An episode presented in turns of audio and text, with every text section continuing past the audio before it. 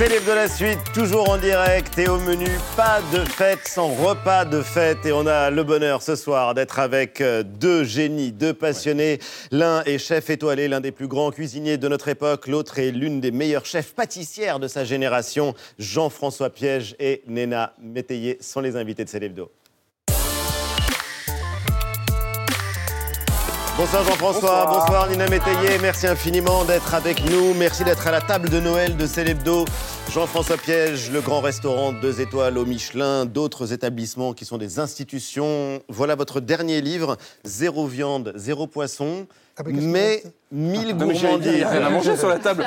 Et mille gourmandises. Il y a à manger grâce à Nina Métayer. Merci et bonsoir d'être avec nous. Vous êtes euh, chef pâtissière, votre boutique Délicaterie. Je le dis pas Redis, bien. redis. Délicatisserie. Voilà, c'est pas. Délicatisserie. C'est au grand magasin Le Printemps et c'est euh, en ligne. Et euh, vous nous avez apporté euh, quelques-unes de vos créations. On va en parler euh, dans un instant. On a déjà faim. Toi, tu es morte j'ai de très faim. très faim, Ouais. je vois ce, ce gâteau qui touche pas. me tend les bras. touche pas. Mais pas. vous connaissez bien. Oui. Oui, parce que vous avez travaillé au grand restaurant. comme Absolument, chef elle a fait pâtissière. l'ouverture avec moi comme chef pâtissière. Une grande honneur de, ouais, de participer à l'ouverture. Oui, puis c'était c'est que des bons moments. On a vécu des, des belles choses. Ah bah oui. Bah, vous voilà. On était un peu voilà, dans la brigade. Et si vous deviez euh, vous présenter euh, l'un l'autre, euh, Jean-François Piège par euh, Nina Métayer, qu'est-ce que ça donne Qu'est-ce qu'il représente pour vous? Alors moi, ça a été la personne qui m'a appris ce que c'était le goût. Euh, comment, en fait, un- la, la simplicité du goût d'un fruit, comment le travailler, comment le respecter. Donc j'ai euh, une grande reconnaissance envers... euh, Je vais rougir? Même question, Jean-François Piège, Nina Métayer pour vous? Si l'élégance était caractérisée en pâtisserie, ça serait Nina. Oui. Hum. Ensuite, euh, le repas de fête par excellence pour chacun d'entre vous. Qu'est-ce qui le caractérise? Commence. Alors, alors moi, je suis très très gourmande, donc moi, le repas de fête, il, il est à rallonge. Oui. Euh, alors, euh, bon... je- Mais est-ce que c'est une histoire d'ingrédients? Est-ce que c'est une histoire Alors, euh, une de personnes qu'on a autour de la table, avec qui on va passer un bon moment, éventuellement s'engueuler? Les deux, mon général. Les deux? Les deux, les gens qu'on aime et surtout des choses qu'on ne mange pas tous les jours. Oui. Moi, je trouve qu'un repas de fête, ça peut être un produit de luxe, mais aussi un produit extrêmement simple qu'on n'a pas mangé depuis très longtemps. Moi, j'ai un souvenir ému parce que quand j'étais enfant, mes parents tuaient le cochon, ils faisaient un, une- un saucisson, une saucisse qui avait une particularité, c'est qu'il n'y avait que la chair du cochon, du sel, et elle était vieillie, c'était quelque chose. Je le remangerai probablement jamais plus de ma vie. Et ça, pour moi, c'est un produit de luxe. Et vous avez essayé de le re- Oui, j'ai essayé. de le refaire? Oui, mais je suis pas arrivé. Oui. C'est pas pareil. Non, c'est pas pareil. Et c'est ça, en fait, un repas de fête. C'est manger quelque chose qu'on mange pas tous les jours. Fêter, c'est l'exceptionnel. Et l'exceptionnel, parfois aussi, c'est manger des produits de luxe. hein. Ça fait du bien de manger, euh, de s'acheter une petite truffe de temps en temps et de se faire plaisir sur des pâtes, sur des œufs, sur des choses comme ça. Vous, vous vous préparez à vivre le moment le plus important de l'année. Tout à l'heure, euh, avant d'entrer en plateau, vous me disiez que euh, pour vous, il y a deux jours dans l'année. Alors, c'est pas forcément le 25 décembre, le jour de Noël, c'est plutôt le 23-24. Qu'est-ce qui se passe ces jours-là? Alors nous, c'est l'accomplissement d'un- d'une année de travail presque, parce qu'on commence à créer la bûche un an avant. Donc là, je suis sur Mais la non. Bûche de l'année prochaine. Donc là, on a votre bûche Les collections de mode, c'est ça. C'est ouais. ça. un an à l'avance. Voilà. Et puis après, on a cette excitation qui est incroyable. En fait, on met tout en place, on prépare tout. Et le 23, on commence à, bah, à faire les petits lutins, à mettre, sur, à mettre les sablés, à, à tout préparer les plaques pour mettre au four, euh, à préparer toutes les bûches, à faire toutes nos petites mises en place, etc. Et on commence tous avec, des, avec beaucoup de musique de Noël dans le laboratoire Ah oui Ouais. à minuit, euh, enfin à du coup euh, minuit une, le 24 décembre. On- et là, on est sur le front. On- Il n'y a jamais autant de bonne humeur que ce jour-là. Ah, c'est vrai. Ouais. Tout le monde est content de venir bosser. C'est notre plus belle journée de l'année Et on attend ça avec impatience. Vous y serez à minuit une Ah mais bien sûr. avec tous vos collaborateurs? Ah mais moi je pense que j'y suis même avant parce que euh, vraiment c'est euh, on est tous impatients encore on en parle là. Et puis c'est le moment le plus important en fait aussi en termes de business pour parler euh, Oui. simplement, puisque entre Noël et la galette des rois que vous avez apportée aussi, c'est vrai que se joue euh, l'essentiel d'une année. Eva? Oui, mais quel- comment vous faites pour connaître nos goûts? C'est-à-dire comment vous savez qu'on va avoir envie de manger ça dans un an? Alors c'est finalement, on est sur les goûts de Noël, les goûts de la galette. On est quand même sur des goûts assez classiques. Euh, alors, on peut s'amuser sur des créas un petit peu différentes, sur des goûts un, un peu plus différents. Mais moi, pour une bûche, j'aime bien quand toute la famille peut se retrouver à table et que aussi bien les enfants, les parents, les grands-parents, enfin toutes les générations peuvent se retrouver dans un gâteau. Donc il faut juste avoir la sensibilité, euh, la finesse, et après c'est les détails qui font bah, les, les meilleures choses. Ça va être euh, bah, faire une mousse qui va être à juste température, avec la bonne Oui. texture, un confit avec le bon goût, la bonne cuisson, et c'est ça qui va être bon. Jean-François, vous, c'est un moment que vous passez en famille ou derrière les fourneaux euh, Qu'est-ce que 24 Boulot. décembre, Boulot, 25 boulot. décembre? On sait que le 31 décembre, là, pour le coup, euh, on y est, mais Pas du tout. pas du tout. Non, j'ai décidé de. J'ai j'ai des restaurants qui sont pas euh, des restaurants qui sont faits pour ces moments-là parce que j'essaye que la fête ce soit tous les jours. Et en fait, qu'est-ce que je vais faire de plus ce jour-là? Rien. Et j'ai jamais trouvé mon compte dans ces moments-là, donc je, je ferme mes restaurants. Ah, vous les Ah, fermez oui, carrément. Ouais, ouais. Mes restaurants, le 30, Non, mais c'est audacieux. Ah le, ouais le 31 sont fermés parce que je- j'estime qu'en fait, euh, euh, la fête, elle est- on essaye À de la maison. créer tous les jours. Ah, c'est parce que Non, vous et- êtes à la maison tranquillement, en famille. Bah, tranquillement, avez non, parce que je cuisine, mais je cuisine Tranquillement, pour non. les clients. Je cuisine pour les gens que j'aime, donc c'est pas mal. Moi, je veux ra- rajouter quelque chose sur l'idée Ouais. de quels seront les goûts. En fait, dans notre métier, l'important, c'est d'être singulier et c'est de créer quelque chose pour que les gens viennent nous voir aussi. Donc, parfois, on ne cherche pas, évidemment, à plaire, on veut plaire au plus grand nombre, mais aussi on essaye de se singulariser pour que les gens viennent à nous aussi. Et c'est comme ça aussi qu'un restaurant fonctionne, c'est quand on a une proposition qui est singulière. Et c'est le moins qu'on puisse dire, c'est que vous êtes tous les deux deux créateurs. Et on a parlé du sucré, on va évidemment parler aussi euh, du euh, salé, et même de ce qui est surprenant, à savoir qu'on peut vraiment faire des recettes gourmandes, sans poisson, sans viande purement végétale. C'est euh, une expérience assez dingue que vous avez menée, mais c'est aussi un signe de notre époque. On en parle. Il y a un bœuf bourguignon sans bœuf, et il y a un saumon fumé Sans sans, fumé, Oui. et ça fait malgré tout saliver. On en parle juste après. Miam.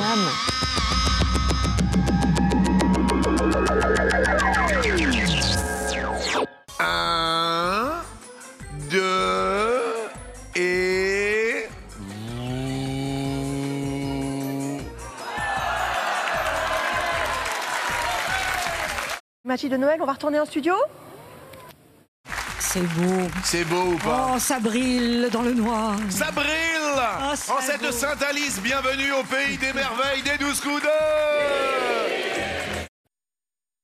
Et voilà, on est là, c'est magique. C'est destiné aux femmes. Ils m'ont envoyé la boîte. Regardez, alors je ne l'ai pas touché dans un souci d'hygiène, mais je me suis dit, Agathe, que c'était le moment de vous souhaiter un très joyeux Noël. Ça me fait plaisir. Extrêmement touchée. Un Français sur deux se dit prêt à offrir des sextoys à Noël et 81% des hommes et 75% des femmes disent qu'ils utiliseraient un sextoy si on leur en offrait un. C'est un peu une autre utilisation de la bûche, peut-être. Levez les jambes, s'il vous plaît, plus haut Oui, c'est bien ça. C'est très très bien, bravo. Oui, c'est bien, oui, c'est bien. Un incendie tragique à Vaux-en-Velin, près de Lyon, l'un des plus meurtriers de ces 20 dernières années, dans un immeuble d'habitation.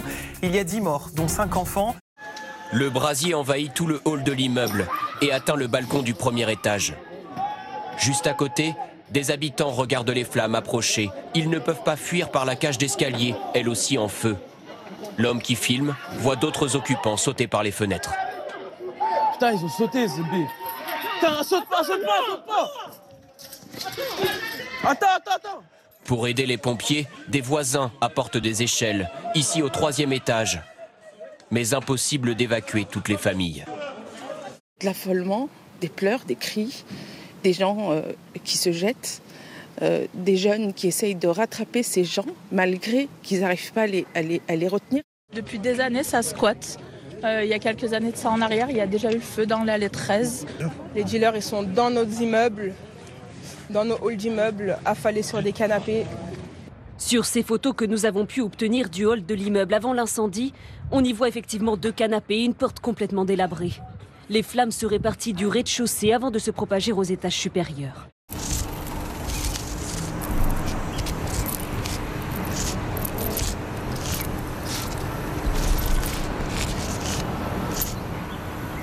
Des hommes en noir qui défilent dans le centre de Nice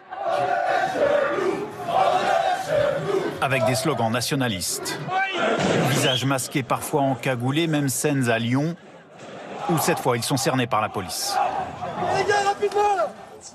Démonstration de force de l'ultra-droite après la victoire de la France sur le Maroc en demi-finale de la Coupe du Monde.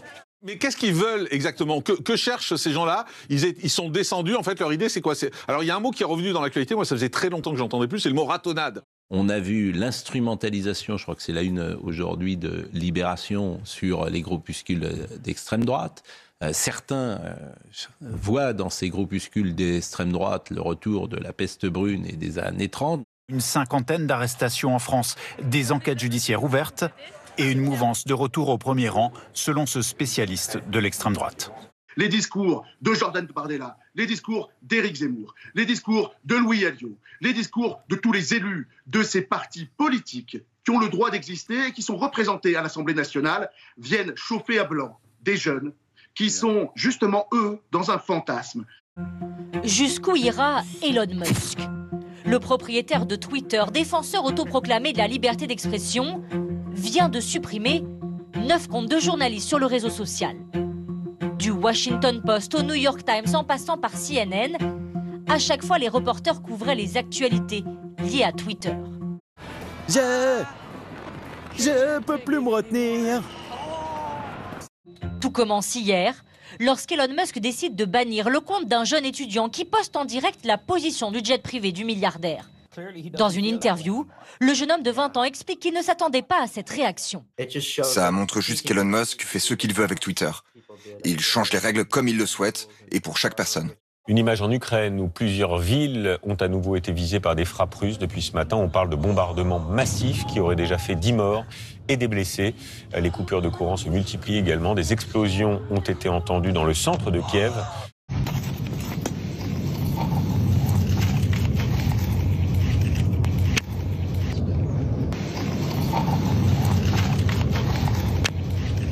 C'est compliqué, mais quand même, euh, je vois que ça ne joue pas sur euh, le moral euh, des gens. Tout le monde ici comprend que si, par exemple, l'Ukraine se rendait aujourd'hui, on comprend très bien que demain, ce seraient des camps de concentration, de, fi- de filtration, de, des milliers de morts, de torturés.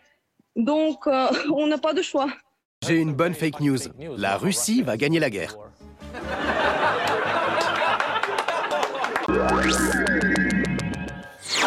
C'était Vu et c'est est toujours en direct avec le chef Jean-François Piège et la chef pâtissière Nina Métayer. Vous publiez Jean-François Piège 50 recettes végétariennes. Elles sont euh, végétales et gourmandes et c'est important de le préciser. Zéro viande, zéro poisson. Et pourtant, c'est pas une histoire de privation. C'est euh, malgré tout une histoire de plaisir. Le légume, c'est quand même euh, plus de 50% des ingrédients qu'on a dans une cuisine. Et en fait, ça représentait très peu sur un menu.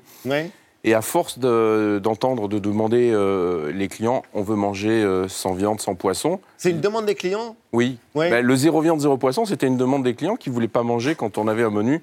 Ben, J'ai dit, on va l'appeler zéro viande, zéro poisson. Et on a fait des plats cuisinés avec des légumes. Et ça débouche même sur le fait qu'au grand restaurant, euh, le menu, il est, c'est le tour des territoires de France. Donc on met en avant tous les territoires. Et ben, j'ai Ouais. décidé de le faire. Version zéro viande, zéro poisson aussi. Mais, Mais oui, ce qui est il y a assez des dément- gens qui aiment les légumes. Il y a des gens qui aiment les légumes. Tu Ouais. as l'air très étonné. Oui. Non, mais c'est vrai, même des enfants. Mais même les enfants. Il paraît, non mais en tout cas ce qui est génial c'est que vous revisitez, mais ça c'est euh, l'une de vos euh, grandes spécialités, vous revisitez les classiques euh, à la sauce végétarienne. Bah, sur la Donc, couverture, les version, euh, paupiètes. Jean-François euh, Piège, ouais, voilà. par exemple les paupiètes, parce que le livre est magnifique et il y a pas mal de trompe-l'œil. Il y a des trompe-l'œil, exemple un steak tartare sans steak. Avec de la betterave. Avec de la betterave. Avec de la betterave. Comment est-ce qu'on fait un steak tartare sans steak? Bon, alors c'est extrêmement simple, on remplace la betterave, pardon, on remplace le steak par de la betterave. Ouais. pardon, j'ai fait un lapsus. Et le goût, il est quasi identique Ah parce bon? que les éléments, bah, le bœuf cru, ça n'a pas beaucoup de goût. Et sachant qu'on lui met une sauce qui est très épicée, la sauce, elle va venir au-dessus de la betterave et, ça, et franchement, ça fait le job. J'aime pas l'idée de, de, de remplacer la viande pour faire un trompe-l'œil. Mm. Sauf que dans certaines recettes, ça marche. Mais dans ce livre aussi, il y a tous les classiques des légumes parce que euh, manger une ratatouille qui est sublime, je trouve ça délicieux. Et puis il y a aussi quelque chose, il y a quelques sauces. Parce que si on n'a pas le temps de cuisiner comme c'est dans le, dans le livre, on pourrait simplement faire cuire un légume. Il suffit juste de lui, a- lui ajouter une petite sauce pour que ça devienne ben, un peu un repas de fête. Mais non, mais ce qui est génial, c'est qu'il y a des choses hyper simples. On a l'impression que vous reprenez la base de la base. Comment cuire des haricots, tout simplement. Comment cuire des épinards. Oui, mais on se dit que c'est, il y a rien de plus simple après tout. On balance des des, haricots, des- des bon. haricots Ah, dans, l'eau. Il va falloir que je lise votre livre. Non, mais ce qui est génial, c'est qu'il accompagne en plus le Vous lecteur savez pas pourquoi j'ai mis ça? Pourquoi? Parce qu'en fait, quand je faisais un plat à base de lentilles, je demande au cuisinier qui était dans ma cuisine comment cuisent les lentilles? Vous êtes des cuisinières, vous allez me le dire. Comment on Bah cuit des lentilles? Ben, on met de l'eau et des lentilles dedans. Et on allume. Eh bien, euh, ça, c'est ce qui se dit Ah oui, pour les lentilles. le Si on regarde juste le, le paquet, c'est ce que j'ai fait, et moi, c'est ce qui m'a été euh, euh, enseigné. On les cuit à l'eau bouillante. C'est-à-dire qu'au lieu de les mettre dans l'eau froide, parce qu'on croit que c'est un Ah légume moi, sec, eh bien, il faut les bouillante, cuire. C'est marqué sur tous les paquets de lentilles vertes depuis AOC, les cuire à l'eau bouillante. Ça change le goût des lentilles. c'est fou. Et oui, pourquoi? Parce Ah que bon? l'eau froide va Bah, rentrer dans la lentille, elle va délaver la lentille. Si on la cuit dans l'eau bouillante, ça va concentrer le goût de la lentille à l'intérieur de la lentille. Et au lieu de manger de l'eau de lentille, on mange des lentilles qui sont croquantes et parfaitement cuites. Il suffit de les assaisonner soit avec une très belle vinaigrette pour faire une salade, soit euh, en mettant, euh, si on n'a pas envie d'utiliser de la viande, on peut mettre un peu de saumon fumé pour faire une entrée un peu rigolote avec. Ça marche. Vous avez dit parfois qu'il était dingue, Jean-François Piège, en travaillant avec lui, euh, parce que c'est quelqu'un de créatif, hyper exigeant, qui réinvente, mais en étant super rigoureux. Mais en fait, surtout, il arrive à transmettre, euh, bah, comme il vient de faire là, des, des idées ou des, euh, ou des façons de faire qui semblent assez simples. Et en fait, une, une vision de sa cuisine. Donc pour moi, ça a été. euh, en fait, c'est des longues discussions, surtout. Ouais. on a passé. Mais c'est comme ça qu'on comprend le mieux. Et parce que quand moi je travaillais au grand restaurant, euh, il fallait que je, bah, que, je, que je fasse les desserts de Jean-François Piège, Oui. euh, du grand Non, mais c'est pas facile, hein, Et c'est- oui, ça, c'est et- pas facile. Et en fait, il faut comprendre du coup, et il faut comprendre euh, son idée pour pouvoir le restituer après avec les desserts et que ça vienne en continuité du menu. En plus, c'est la dernière bouchée. C'est une grosse responsabilité. C'est la grosse C'est responsabilité. dur d'être- euh, pâtissière ou pâtissier dans un, dans un restaurant. C'est extrêmement dur. C'est extrêmement difficile parce qu'en fait, on vient chercher, une- comme l'a très bien dit Nina, une identité et souvent elle est faite par une autre personne. Et ce que j'ai adoré, moi, avec Nina, c'est qu'on a su créer quelque chose ensemble qui était à la fois une partie de ses- ce qu'elle représentait et moi, ce que j'avais envie d'être. Chaque fois, il y avait dans un dessert qu'on faisait ensemble, il y avait une partie de Nina et puis il y avait la mienne. Et c'est ça qui est intéressant, en fait, dans, la collaboration. Et moi, ce qui m'intéresse quand je, travaille avec euh, euh, mes collaborateurs, c'est qu'effectivement, il y a toujours une partie de quelqu'un d'autre dans une recette. Mais on est heureux de vous recevoir et de vous avoir tous les deux parce qu'il y a quelque chose de vraiment commun entre les deux, c'est que pour vous, la gastronomie, la pâtisserie, c'est une histoire de partage. Il y a une histoire euh, de famille, une histoire de transmission. Ça, c'est assez frappant quand on voit les deux itinéraires. Exactement, et qu'on voit bien là quand, quand vous échangez d'ailleurs sur, sur vos souvenirs et, et vos liens. Et euh, cette histoire de famille, on la retrouve aussi euh, euh, pour vous, puisqu'on voit votre petite fille cuisiner dans des vidéos absolument euh, prodigieuses, parce qu'elle sait tout faire du haut de ses 4 ans avec une Ouais. Elle est trop mignonne, elle est trop mignonne. tous les noms, en plus la Elle est trop mignonne, elle est surtout très balèze. hein. Ouais, bon, elle, elle en met un peu partout quand même. Euh, on m'a dit en coulisses qu'il fallait tout, tout nettoyer derrière, mais ça donne des bonnes idées quand même. Surtout les Chapeau premières. Anastasia. Et puis, alors, c'est l'occasion aussi du coup de vous retrouver vous-même avec votre maman cette fois-ci. Et puis, euh, tant qu'on y est, à régler quelques comptes et mettre euh, les points sur les i. Regardez. Une petite sauce chocolat?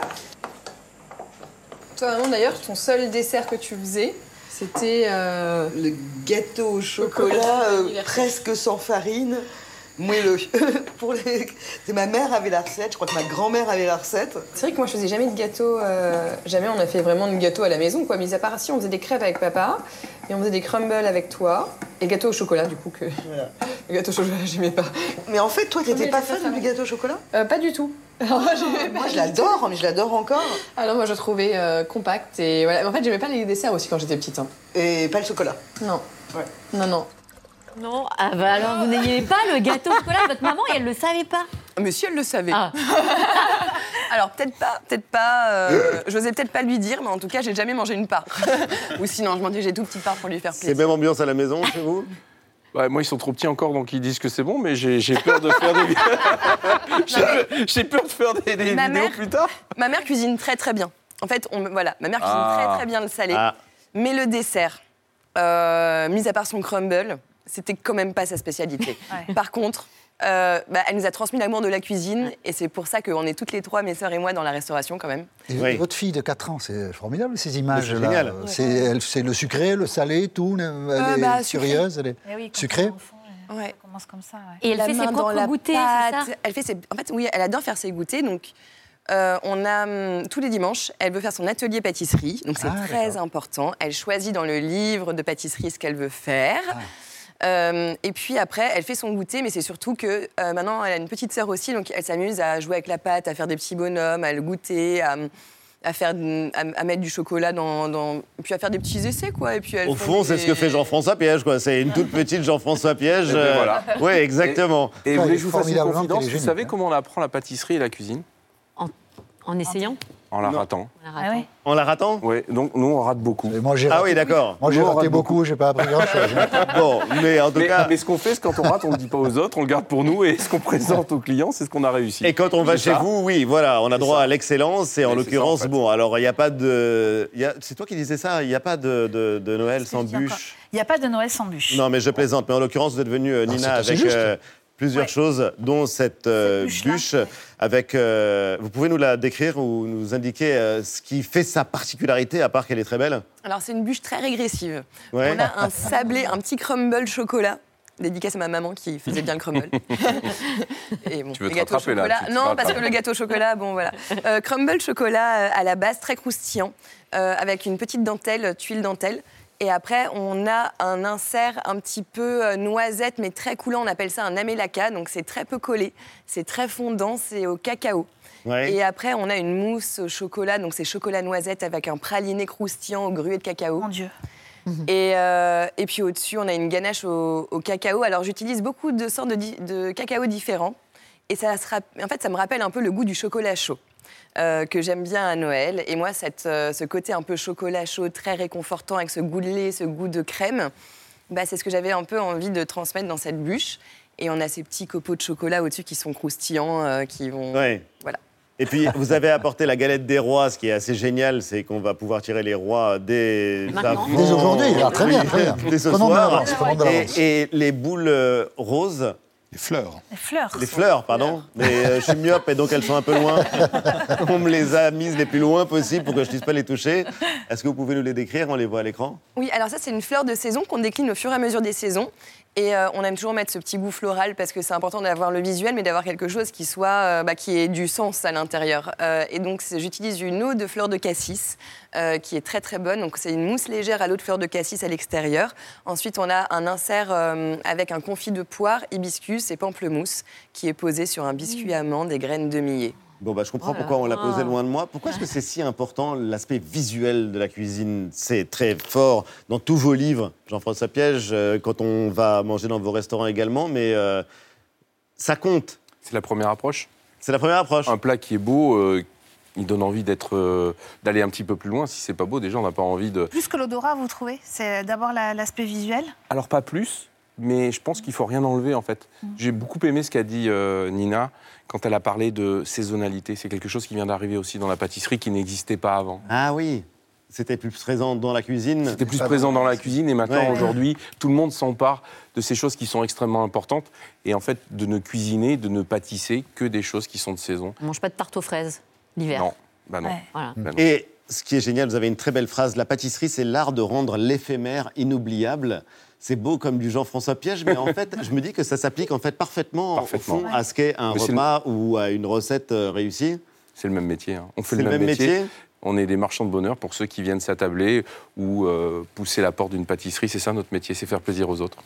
Jean-Michel Faut du moins d'essayer. Le bonheur d'être ensemble. La pâtisserie, c'est l'art de rendre l'éphémère inoubliable. On va essayer la de la philosophie, retenir. Non, non, mais c'est euh, pas la mal du tout. Et c'est vrai qu'un repas de fête, c'est comme un film hollywoodien. Ils la font un happy end. En l'occurrence, c'est euh, c'est, bah, la pression du dessert. Vous l'avez décrite quand vous travaillez avec euh, Jean-François Piège. Mais euh, finalement, ça produit. Non, mais Non, non, mais je, je non, vois- non. Elle est pour nous. Non. Elle est pour nous. Elle est pour nous. oui. Et on va la manger. En tout cas, merci infiniment. C'est vrai que vous venez d'ouvrir un restaurant à Taïwan, Oui. Ouais. à l'autre bout du monde? C'était. euh, je- J'ai eu Paris, cette- Gordes, Taïwan. Non, mais j'ai eu cette proposition. Et quand j'ai visité Taïwan, il y a des producteurs locaux. Donc, on fait une cuisine française avec des produits taïwanais. Ah, génial. D'accord. C'est, Ah, c'est j'adore. génial. Bon, bah écoutez, bravo pour cette nouvelle aventure. Inviter Xi Jinping, peut-être ça le, ça le disposera mieux qu'il ne l'est apparemment. Mais ah, ils sont pas très inquiets sur place. Hein. Non, bah écoutez, maintenant qu'ils ont euh, vos plats rassurants et la comfort food de Jean-François Piège, euh, ils sont sauvés, rien ne peut les atteindre.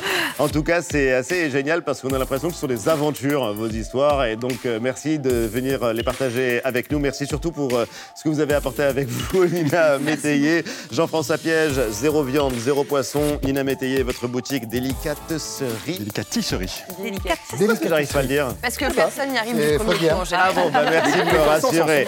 C'est au grand magasin le printemps et c'est en ligne. Merci, c'est l'hebdo se termine. Comme chaque année, le sac à sapin et les pochettes euh, cadeaux pour Handicap International. Et vous pouvez soutenir les enfants en aidant l'UNICEF et ses cartes de vœux et ses boules de Noël signées euh, Balmain, en collaboration avec Balmain. Et lundi 19h, ne ratez surtout pas l'émission exceptionnelle, exceptionnelle Exceptionnelle. l'ABC de Bertrand Chameroy, l'ami Bertrand Chameroy. Et quant à nous, on se retrouve samedi prochain à 19h. Merci de nous avoir suivis. Ciao.